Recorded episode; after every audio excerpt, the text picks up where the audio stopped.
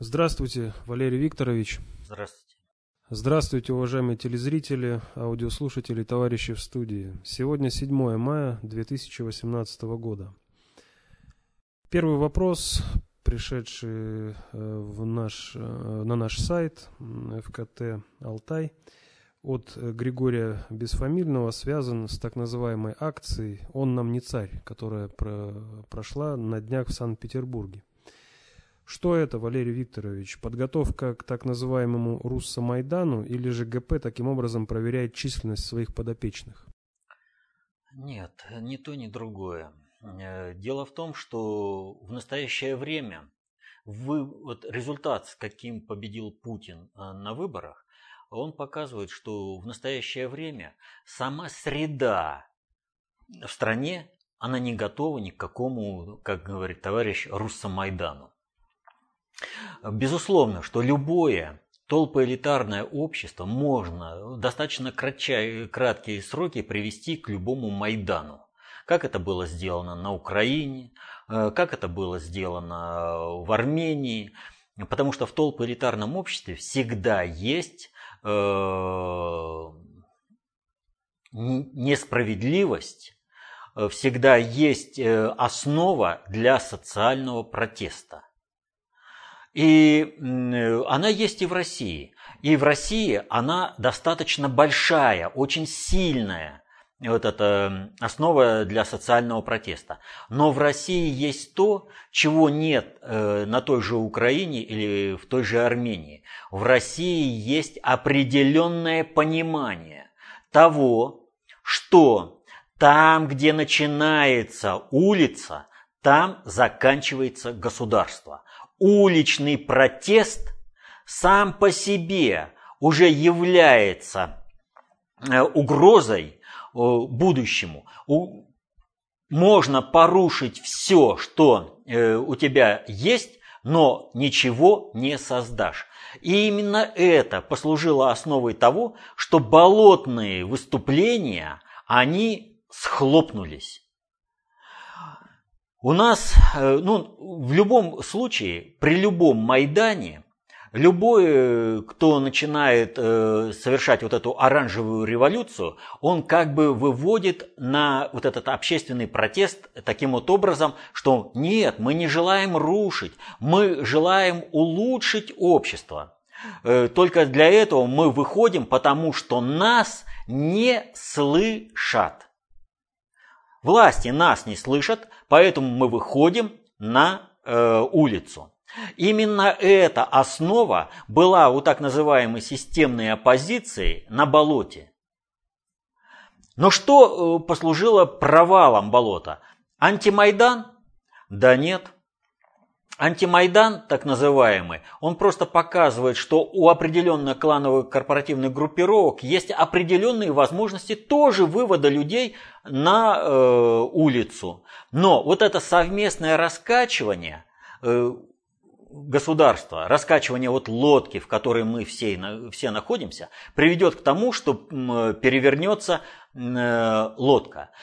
Провалу болотного Майдана – не сопутствовал, а вообще предопределил провал болотного Майдана то, что Майдан вывели на содержание, когда заставили их в ограниченном пространстве, но растянуто во времени говорить о целях и задачах э, протестного движения – а самое главное, о методах, которые предполагают э, для того, чтобы вот эти проблемы в обществе решить.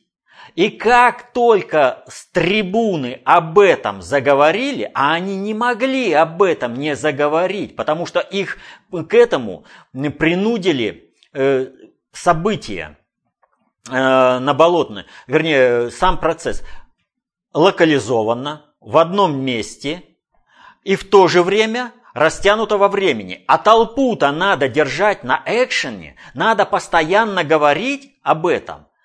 И как только они начали говорить, а они вынуждены, они показали всю свою нищету, всю свою убогость, что они не могут ничего создать, что они могут только разрушить.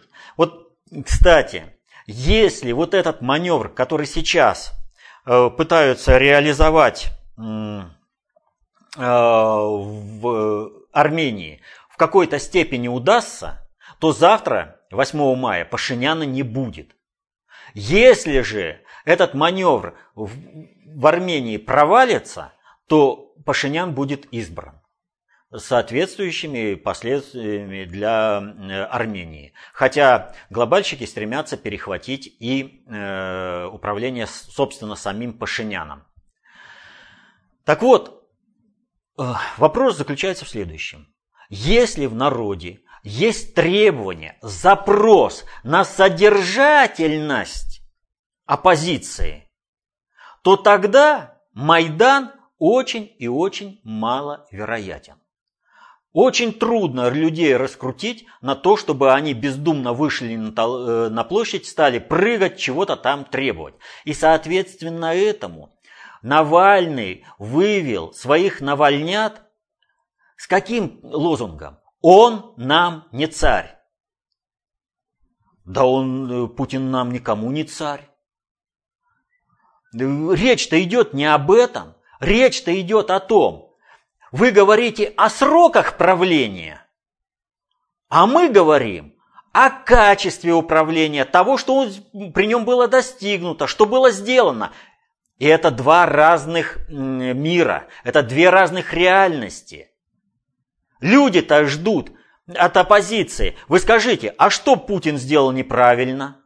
Где вы предлагаете и как лучше это все улучшить? А вы говорите о том, что он не царь. Ну, с таким подходом, тогда давайте всегда будем, э, вы будете для себя лечащего врача, например, зубного, выбирать, а где там помоложе, где там новенький, ну-ка давайте-ка, без опыта, давайте к нему. Почему? Когда дело касается вас лично, вы всегда стараетесь выбрать профессионала, который э, может э, достичь чего-то, сделать, решить какую-то сложную проблему. А когда государством управлять, нужна постоянная сменяемость. Чтобы человек не успел войти в курс проблем, и его уже нужно было переизбирать, но тогда о каком качестве управления можно говорить? Нам будут говорить, а как же в Соединенных Штатах? Да в Соединенных Штатах есть Deep State, глубинное государство. И все эти президенты, за исключением он, э, Трампа и Буша-младшего, я из последних имею в виду, э, Рузвельта э, там и других некоторых еще не берем, вот, э, они всего лишь марионетки. А почему ты скажешь, ну Буш младший, ну да вообще, это же кто там, у него даже бушизмы э, пошли. Он то не способен, это не способен. Да то, что Соединенные Штаты до сих пор еще существуют как государство и с достаточной устойчивостью, это заслуга Буша-младшего. Вот. Но Наши, как аналитики, так и политологи, они этого не понимают, и поэтому они предпочитают говорить о том, что он такой секой, и вообще он даже коряво изъяснялся, поэтому появились бушизмы. А уж Трамп, ну, он всегда... Он и... Как же его вообще избрали? Ну, недоразумение вот получилось. Ну, действительно, э, наверное, русские хакеры его избрали. Э, согласно вот э, тем, кто не понимает э, деятельность Трампа, вот эти аналитики, которые не понимают. Так вот, суть-то в чем? И глобальщики, и надгосударственные страновики, Соединенные Штаты, страновая элита Соединенных Штатов, понимают всю бесперспективность организации Майдана сейчас против Путина. Потому что только что был очень серьезный разговор. Была предвыборная кампания, которая проходила. Никто там «выбери меня, птицу счастья завтрашнего дня, э, и я вам там сделаю все хорошо, и не спрашивайте как». А наоборот, шел деловой разговор, когда разбирались с биографиями, с предложениями того, что и как делать. И проект создания из э, пустышки, я имею в виду Павла Николаевича Грудинина, какой-то там фигуры политической, лопнул. И вот на этом э, составляющая в этой информационной базе, провести Майдан очень и очень трудно. Выйдет только маргинальная часть. Но если ты сейчас упустишь маргинальную часть, вот эту, постоянно протестную, не, не понимающую, как осуществляется управление, э, не знающую и ничего по жизни. Но они просто вот сидят в интернете и там занимаются вот этой медийной сферой и заводят себя и других, эмоционально имеется в виду, заводят для того, чтобы протестовать. Они вечные инсургенты, они, им вечно они всем недовольны, им надо вот протестовать, там молодежь, она революционна, там еще что-то. Вот. Э, люди, у которых есть деньги для того, чтобы э, существовать, не зарабатывать себе на жизнь, и они э, одетые ну, ролики, вот есть электорат, вернее, это тусовка этого Навального, из кого состоит Навальнята, да, надетые у них по несколько сот тысяч одежды стоят, да, но при этом они орут, что они завтра с голода помрут, если Путин останется. Вот. То есть они вообще, это бездумная абсолютно толпа. Но эта бездумная толпа, она должна сохраняться. А для того, чтобы она сохранялась, глобальщикам нужна. Э, любому надгосударственному управлению, э, планирующему устроить Майдан. Но для того, чтобы эта бездумная толпа сохранялась, ей нужен экшен. Ей нужен драйв, ей нужны акции, чтобы они почувствовали себя какими-то нужными, что, ну, имеется в виду, что они там творят какое-то дело, с которым вынуждены считаться, и они выведены э, э, на улицу. И вот здесь нужно понять простую вещь. Сколько при совокупности усилий смогли вывести Э, вот этих маргиналов на улицу. У нас в Москве вывели порядка полутора тысяч, а по стране, совсем по стране, порядка десяти тысяч. Но что мы имеем? Мы имеем онлайн-репортаж, например, BBC о жестокостях полиции, о народном, о всенародном протесте против кровавого диктатора Путина, который там жестоко подавляет любое инакомыслие. Ну, сравниваем. 12 миллионов населения самой Москвы.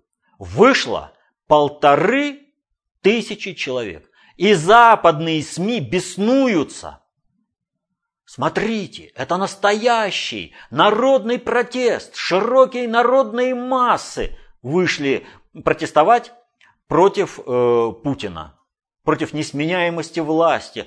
А мы знаем, весь Запад хочет, чтобы Путин ушел.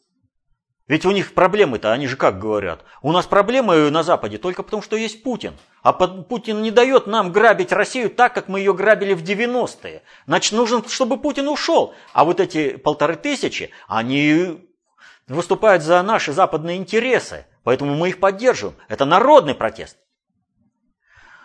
Но так уж случилось, что э, Францию, вот э, практически весь апрель и начало мая трясут э, социальные протесты.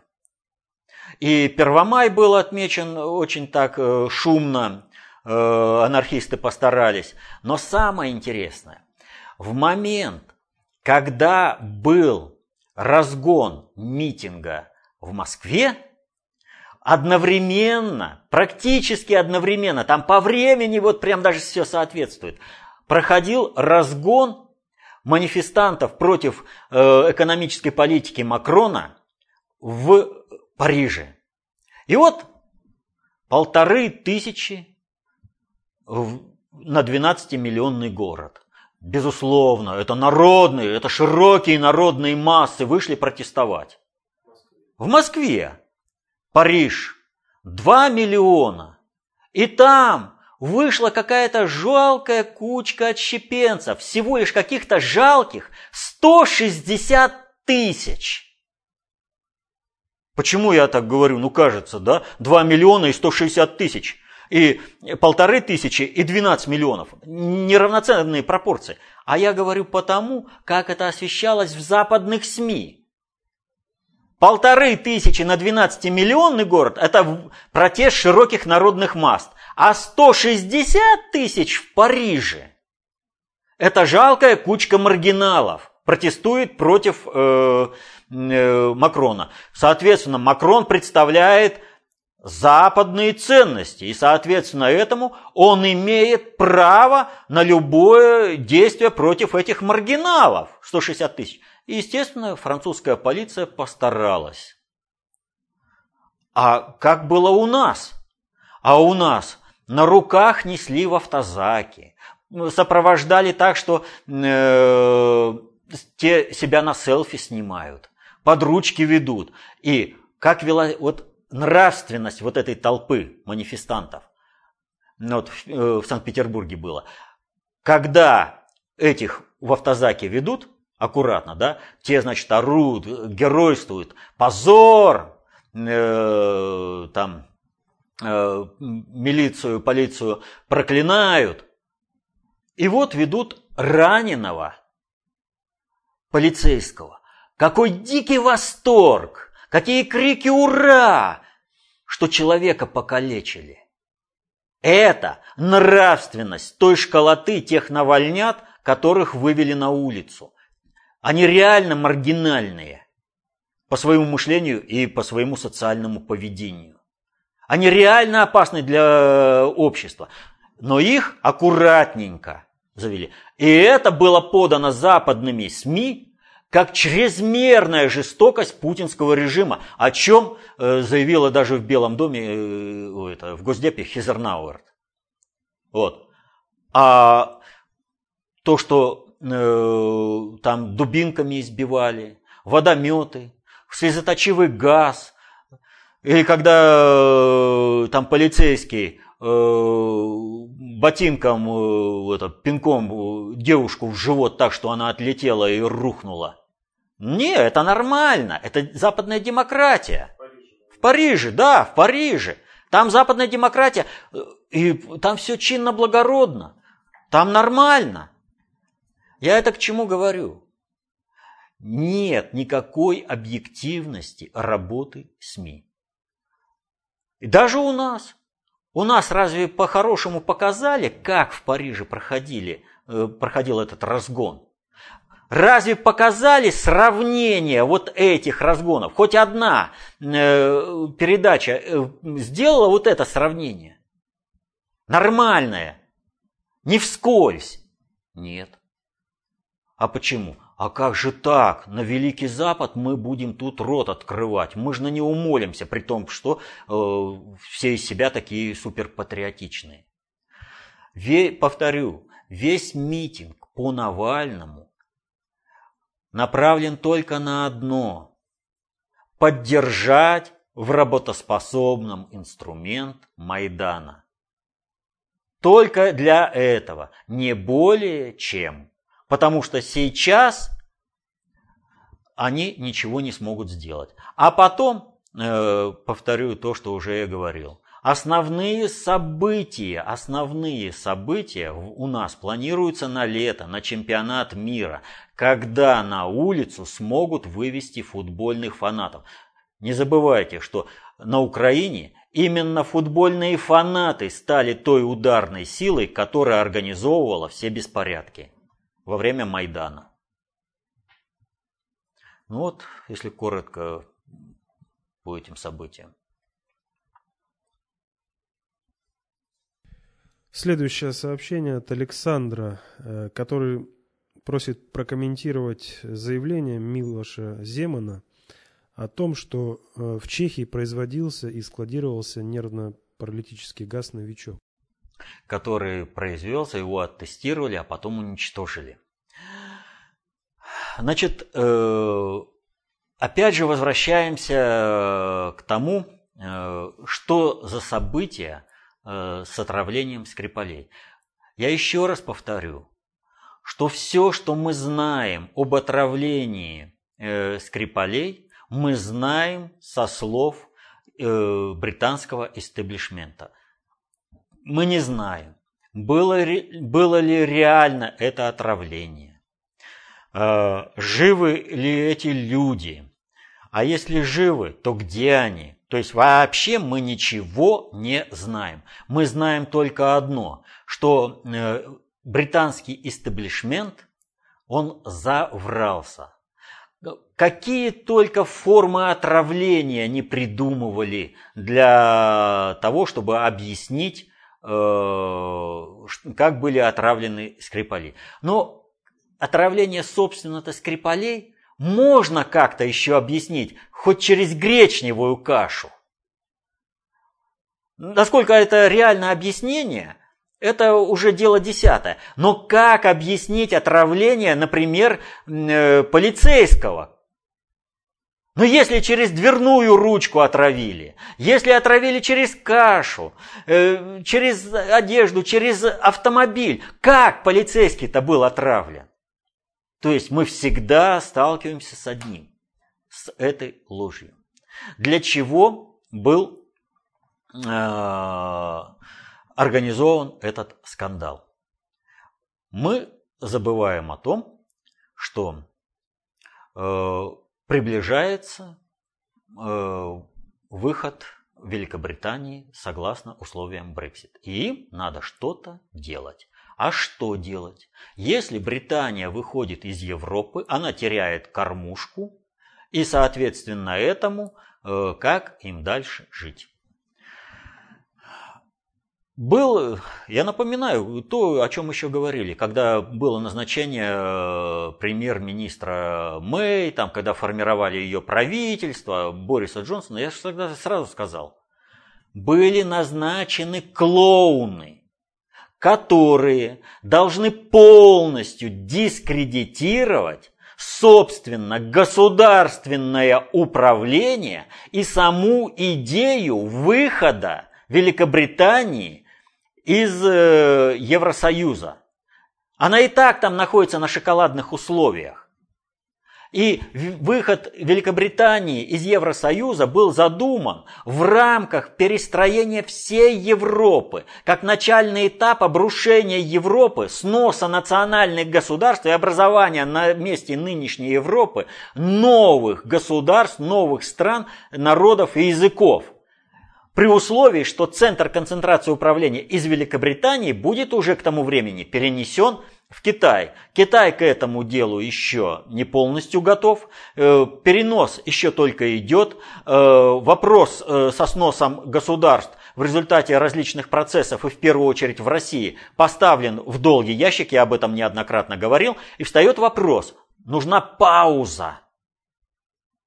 Нужна пауза чтобы зафиксировать Евросоюз, Европу в его нынешнем состоянии. А процесс был запущен, того же Брексита. И поэтому, когда э, дошло время до голосования и было понимание, что э, толпа-то, ничего не разбирающаяся в управлении, она э, 50-50, э, половина на половину, э, за Брексит и половина против, в этих условиях нужно отдать Э, победу тем, кто э, про, это, за Брексит, не упорствовать в этом плане, а потом довести до абсурда саму идею этого Брексита. Именно это сейчас и происходит. И в этих рамках скандал. С одной стороны, что было этот скандал? Скандал этот предъявлен был таким образом.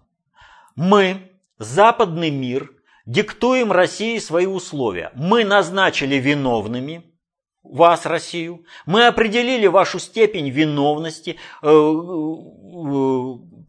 э, состав преступления, и вы должны каяться. Расчет на что? Е, вот со стороны э, страновой элиты Великобритании, если Россию сейчас сломать, то тогда за счет ресурсов России можно сохранить процесс Брексита, то есть себя как политическими фигурами, вот. А э, э, со стороны глобальщиков расчет на то, что если э, Россию будут подламывать, она будет, ну, страновики, то Россия окажется э, в некотором таком ущербном состоянии, и тогда глобальщики приходят э, к Путину и говорят, мы тебе поможем из этой ситуации выбраться. Ты же понимаешь, что нам э, вообще э, Великобритания и как Евросоюз и не нужны. Вот. Они хотят за счет э, вот определенного этого скандала и других скандалов поставить вас в ущербное положение, чтобы можно было сохранить свое политическое лицо, выйти из Евросоюза, а убытки, которые получают в результате этого выхода, компенсировать за счет России. Но это не интересно нам.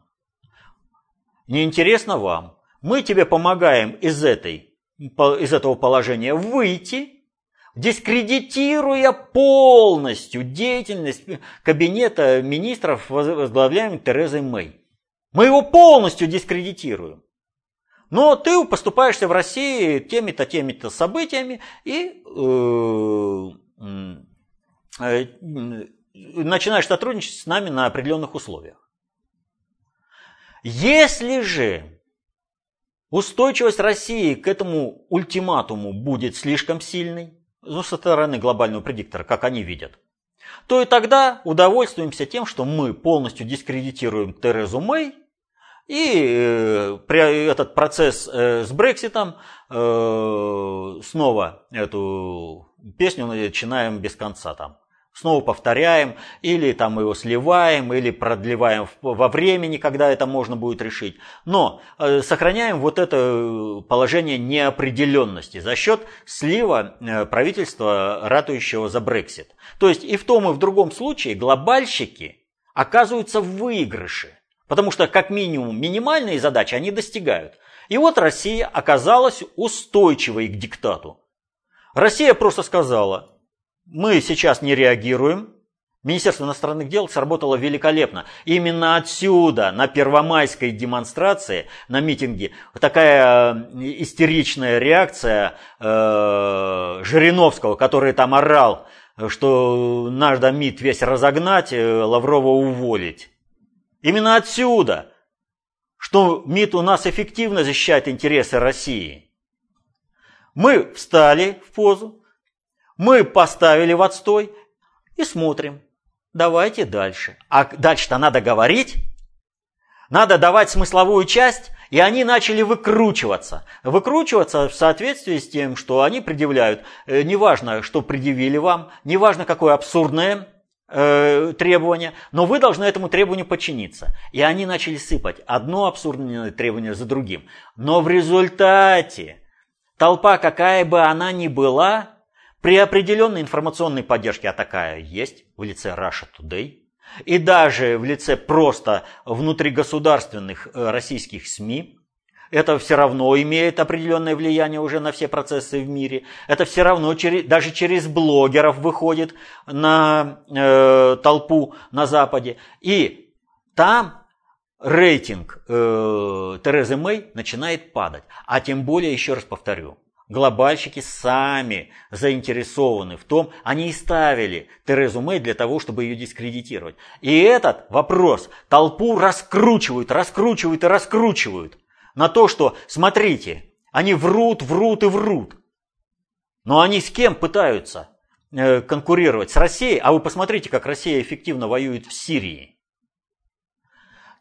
То есть, опять, протянутое во времени работает против Запада. Но здесь надо усиливать. И одним из механизмов усиления нужно, чтобы кто-то из государственных деятелей Европы говорил о том, что э, британский кабинет министров врет, Тереза Мэй врет. Может это сказать э, Меркель? Нет. Она э, под э, колпаком у Мюллера, она работает по звонку из Вашингтона. Через э, э, американскую страновую элиту решить это трудно. Может это сказать Макрон? Нет. Макрон, за него идет война, его отвоевывают у американской страновой элиты. И с другими лидерами примерно та же самая ситуация. Но у нас же есть Чехия, я имею в виду с позиции глобального предиктора. Прага, оккультный центр мирового еврейства, находится под нашим прямым управлением, и президент там наш.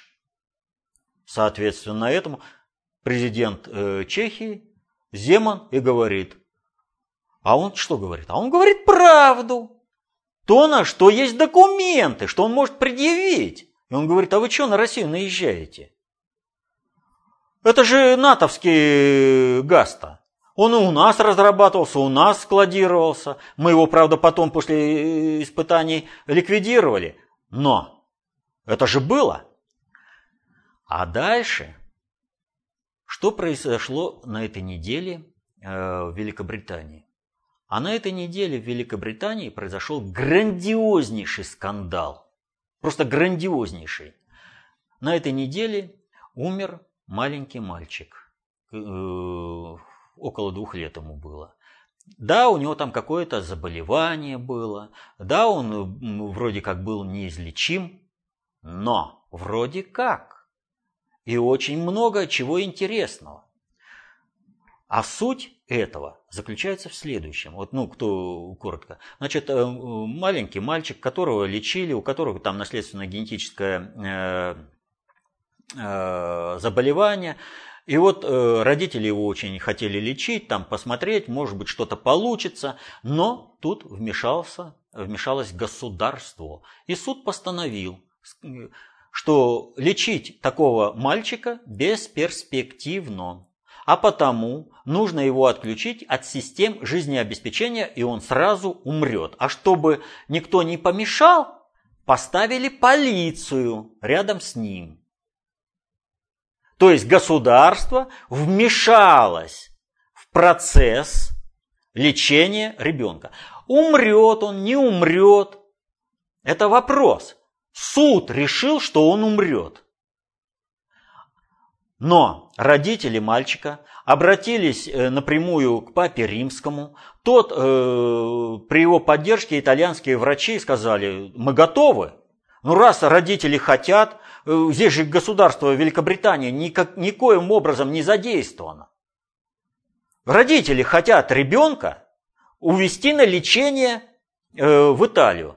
Но британское государство заявило, нет, вы не повезете ребенка на лечение в, государ... в Италию, он останется здесь, и мы его отключаем от жи... системы жизнеобеспечения. Ребенка отключили, и он умирал пять дней. Пять дней организм ребенка сопротивлялся. Это к вопросу о том, а насколько квалифицированы врачи Великобритании, и они дали правильный ответ, э, поставили правильный диагноз ребенку. Может быть, действительно правы были родители тому, чтобы ребенка попытаться полечить в другом месте. Но государство вмешалось. Пять э, дней ребенок умирает, пять дней полиция стоит и не дает никому возможности оказать помощь.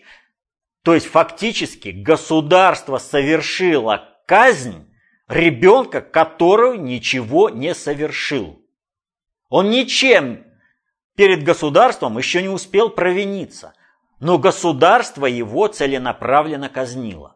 Дикость этого понимания, вернее, дикость этого события была настолько э, срезонировала в британском обществе, что было собрано более 300 тысяч подписей с обращением э, к э, королеве, чтобы она воздействовала. Королева от этого дела уклонилась. Но как подается в общественном мнении вот это событие. А в общественном мнении внедряется мысль, мальчик был бы жив. Его бы можно было вывести без участия государства. Здесь понятно, какие-то институты, никто не может критиковать, все такие патриотичные. Как же можно критиковать суд, полицию, врачей британских? Вот. Но можно было бы попытаться. И вот то, что мальчик умирал пять дней, показывает, что можно было бы вывести в Италию что-то там попытаться сделать, если бы не вмешалось государство. А почему государство вмешалось? Брексит.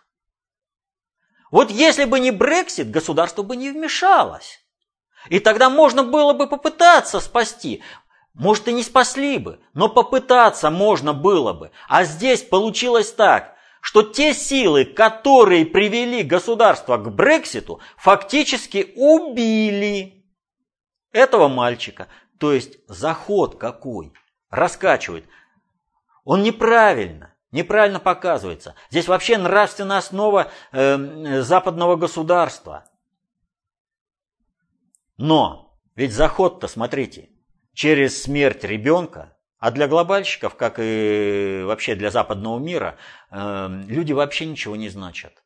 И дети в том числе. А по Британии, как там относятся к детям, э, бывший премьер-министр этот, э, Хейт, он же вообще и насилие, и убийство детей. И не он один, а сколько высокопоставленных чиновников в Великобритании были педофилами и убийцами.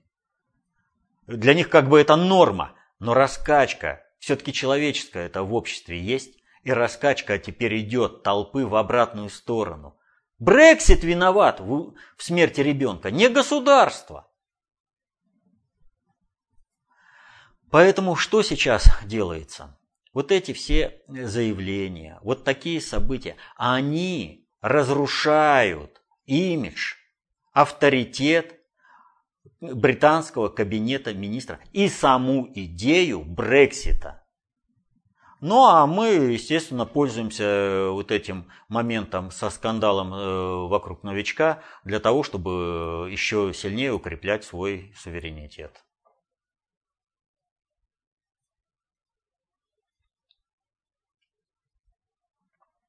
Далее вопрос от Виктора Павлюковича. Уважаемый Валерий Викторович, прокомментируйте заявление адвоката Трампа о желании его сместить власть в Иране и как это соотносится с тем, что Трамп ставленник глобалистов, но они, как известно, всячески поддерживают власть Ирана на данном этапе. Цитата. Адвокат президента США Дональда Трампа, экс-мэр Нью-Йорка Рудольф Джулиани заявил о желании американского лидера сменить режим в Иране. Об этом он сказал на съезде организации, выступающей за продвижение демократии в Исламской Республике. Трамп настолько же заинтересован в смене режима в Иране, как и все собравшиеся на съезде, сказал Джулиани. Ну, во-первых, надо быть поосторожнее с цитатами. Джулиани не адвокат Трампа, а советник.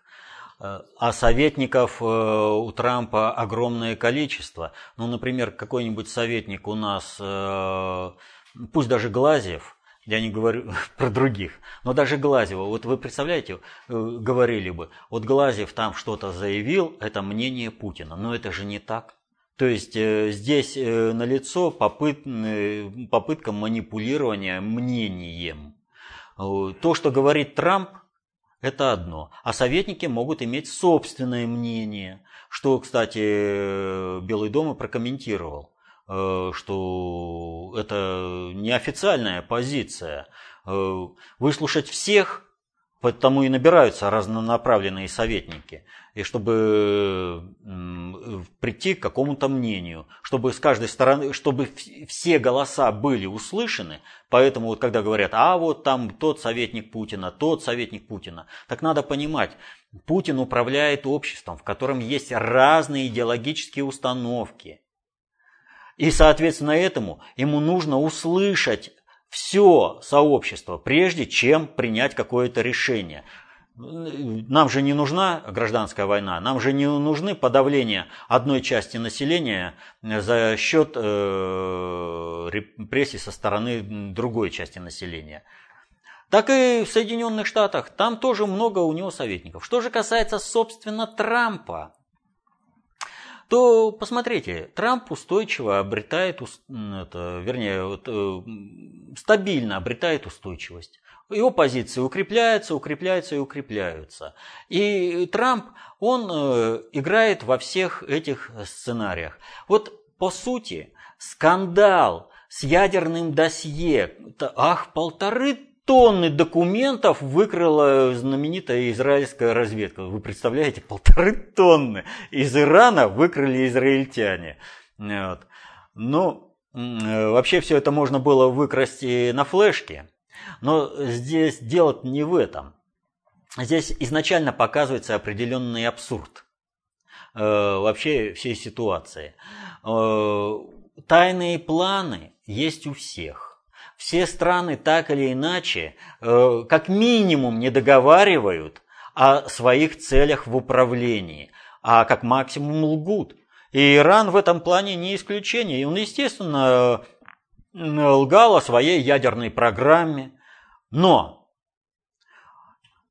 Иран в ядерной программе пошел на сотрудничество с Западом. И все страны Запада могли проверить, насколько Иран лжет, а насколько не. Если ему тогда эти обвинения не были предъявлены, по фактам, они же работали-то конкретно, э, не с какими-то там документами, которые так или иначе были э, реализованы или даже не пытались реализовываться. Вот сейчас есть э, и в Соединенных Штатах лунная программа, и у России есть лунная программа, и у Китая есть лунная программа.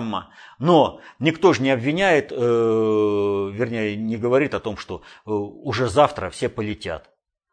Были сделаны какие-то заделы под ядерную программу или не были сделаны? Так вот, когда э, Иран принимал соглашение по ядерной своей программе со странами Запада, его же на материальном, что называется, носителях проверили, что было сделано, и подтвердили, ну нет у него военной ядерной программы.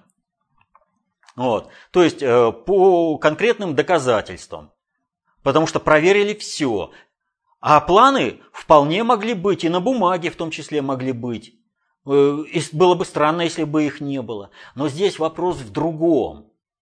Вот это обвинение во лжи, которое огласил Нетаньяху, и поддержанное э, Соединенными Штатами, дает возможность Ирану выйти из соглашения по ядерной сделке и, наконец-то, легально приступить к своей оружейной ядерной программе, что необходимо Ирану как будущему центру концентрации управления. У Китая есть свое ядерное оружие, у Ирана должно быть, как у будущего жандарма мира. Вот этот момент, двойной пас от Нетаньяху к э, Трампу, дает возможность Ирану решить такую задачу. Но, правда, здесь утыка, упирается все в нераспространение ядерного оружия. Но, опять же, с подачи Ирана, ой, Ирана, Израиля и Соединенных Штатов, и это можно преодолеть. Но здесь интересна позиция Нетаньяху. Вот в израильской обществе есть э, две части, которые... Одни, значит, э, хотят, чтобы страна была Израиль, существовала, развивалась, а другая часть из того же израильского общества выполняет планы своего хозяина, потому что Израиль должен сгореть в огне будущей войны в противостоянии с тем самым Ираном. И Нетаньяху, в принципе, играя на два паса и выводя Иран как э, на уровень центра концентрации управления будущего, работает на то, чтобы Израиль был уничтожен как государство в самое ближайшее время со стороны Ирана. Понимает он этого? Понимает, конечно. У него цели другие, у него команда другая. Он работает не на интересы Израиля как такового – может быть, он и хотел бы работать э, на интересы Израиля, но тогда почему ему не оказывает поддержку э, та же самая израильская элита, которая помогла ему вильнуть, э, так сказать, и не выполнить э, то, что предписывает ему хозяин, а э, показать, что вот ну не можем мы, по-другому надо действовать. Ведь э, управление – процесс информационный. И распространение информации есть управление. И если тому же Нетаньяху помочь выйти из-под влияния над государственное управление Израиля, а оно очень жесткое, может быть, и повторю, Нетаньяху и хотел бы, чтобы Израиль жил и существовал, но очень жесткое над государственное управление э, осуществляется э, Израилем, так ему нужно помочь э, почвенникам, э, израильтянам, э, Э, чтобы он смог выйти из-под надгосударственного управления. И дальше. Мы же говорим-то о Трампе. А посмотрите, как устойчиво Трамп э, идет э, в плане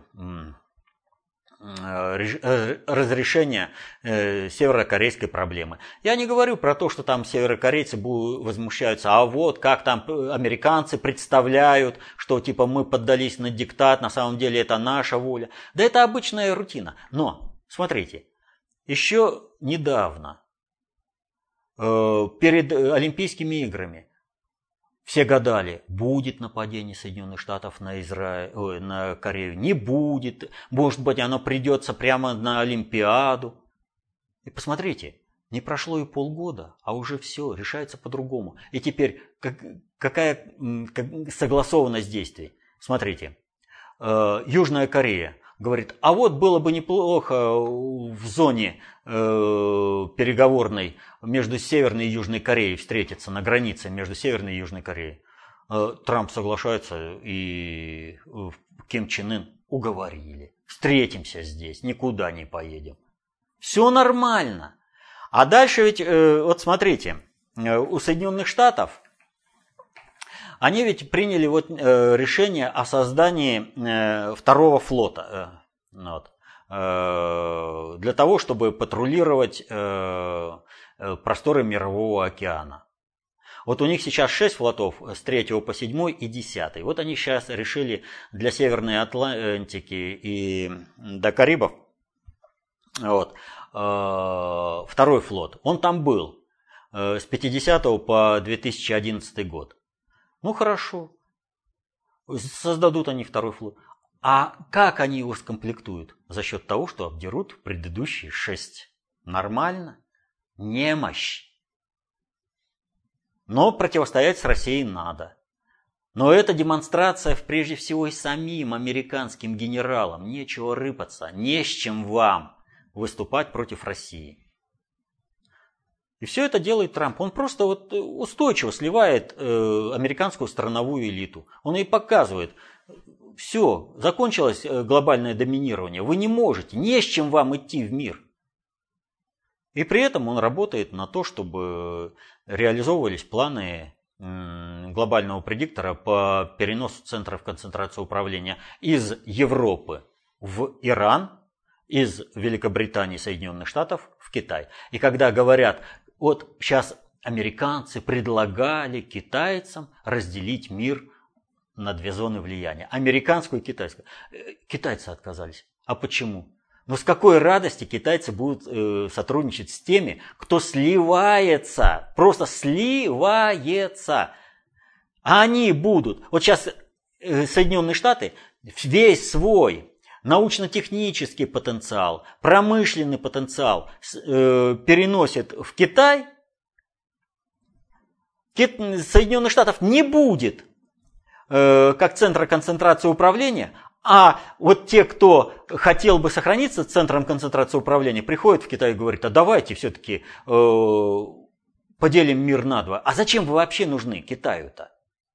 Китай-то, в отличие от вас, знает э, определенную перспективу, что теперь вместо э, э Соединенных Штатов и Великобритании они будут центром концентрации управления но это показатель того, кто от э, Китая пришел. То есть это американская страновая элита, которая ничего не понимает в глобальном управлении. Вот ну ничего не понимает. И поэтому они рискнули с таким предложением прийти к Китаю, который полностью задействован в глобальном управлении.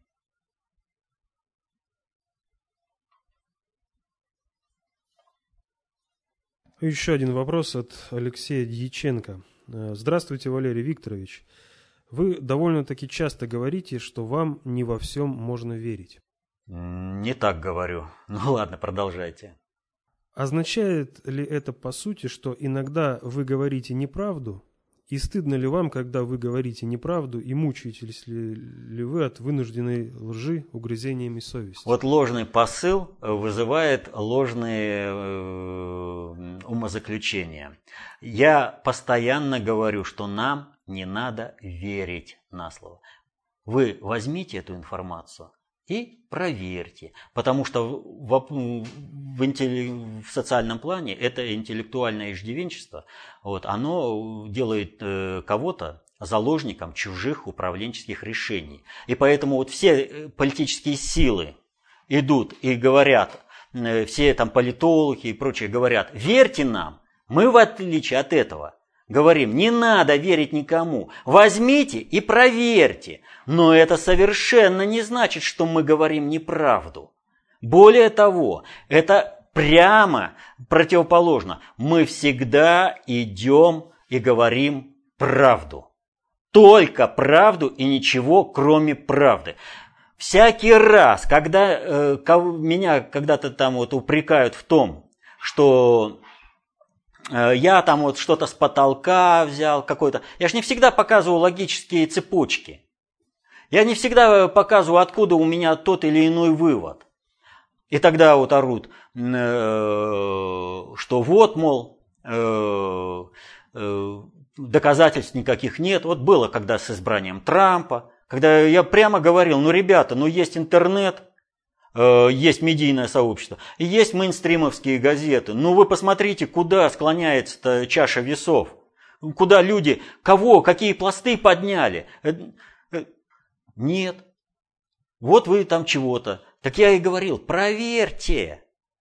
Когда я про ИГИЛ говорил, что это иррегулярная армия США. Сейчас для всех аналитиков это очевидность. Для всех. Уже информация пошла, уже Трамп прямо говорит, что ИГИЛ создали Обама с э, Клинтон. Но, когда я говорил это, э, очевидно-то не было. Поэтому мы же зачем говорим? Не надо нам верить. Это не потому, что мы лжем, а потому, что мы хотим, чтобы любой человек был дееспособным в защите интересов своих и своей семьи. Вот почему. Когда мы говорим, вот вам информация, идите и проверьте, если вы считаете это для себя необходимым. Так если я всегда говорю правду, если я каждое свое слово могу подтвердить, какая здесь ложь? А вот она ложна. Не всегда можно верить. Инверсия изначально и дальше ложный вывод. Я говорю, никому не надо верить. Если вы хотите защищать интересы своей и своей семьи, вы должны сами разбираться в этих вопросах. Вот если раньше для того, чтобы состояться как человеку и гражданину в прежнем это, э, обществе, достаточно было читать, писать, считать, потом этих знаний накапливалось, накапливалось, накапливалось все больше и больше и больше, то сейчас для того, чтобы состояться как дееспособному человеку и гражданину, необходимо знать достаточно общую теорию управления, чтобы защищать интересы свои и своей семьи. Вот о чем я говорю, когда говорю, что не надо верить на слово. Что каждый должен быть дееспособным, а не потому, что там кто-то придумал, что мы там лжем. Мы не лжем. Мы говорим правду. Если она кому-то не нравится, это другой вопрос. Но любую, подчеркиваю, любую информацию, которую я озвучиваю, при должном владении достаточное общее управление, теория управления, при необходимом минимально достаточном уровне владения достаточно общей теорией управления, можно спокойно проверить по открытым источникам. Поэтому, ну это вообще вот я даже... Ну опять же, о чем мы говорим? Абс... Абсолютно вот ложный посыл, ложный вывод, а потом требуют, извиняйтесь, за что? За то, что говоришь правду? Которую можно проверить спокойно, но только для этого нужно обладать необходимым знанием. Вот как, э, чтобы ценники в магазине посчитать, нужно знать элементарные правила математики. Так и вообще-то в обычной жизни достаточно знать достаточно общей теории управления, чтобы проверить любой посыл, который я даю в вопросе-ответе. Любой абсолютно. Вот, понимаете, аналитик и политолог он э, сродни минеру, саперу. Ошибается один раз. Вот. Поэтому не надо говорить о вещах, о которых не имеешь представления. А вот если ты имеешь представление о чем-то, вот тогда говори. А у нас, э, посмотрите по телевизору, вышли и молотят о вещах, о которых не имеют ни малейшего представления. Вот им бы извиниться перед людьми за то, что врут и людей обманывают. Так что такая ситуация. Это последний вопрос на сегодня. Но я уже в принципе сказал, что каждый человек должен быть самостоятельным, самодостаточным, чтобы мог защищать интересы свои и своей семьи, разбираться во всем многообразии свалившейся на него информации. Но это он сможет сделать, если будет обладать достаточной теоретической подготовкой, если он будет знать математику управления сложными социальными суперсистемами. То есть, если он будет знать концепцию общественной безопасности и достаточно общую теорию управления. Вот если будете это знать, вы сможете свободно ориентироваться в этом в бескрайнем информационном пространстве. Вы сможете защитить интересы свои и своей семьи. И это избавит вас от необходимости кому-то верить на слово. И именно с этим связан мой призыв, что не надо верить на слово. Проверяйте, изучайте, защищайте интересы своей и своей семьи. Счастья вам, мирного неба над головой. До следующих встреч.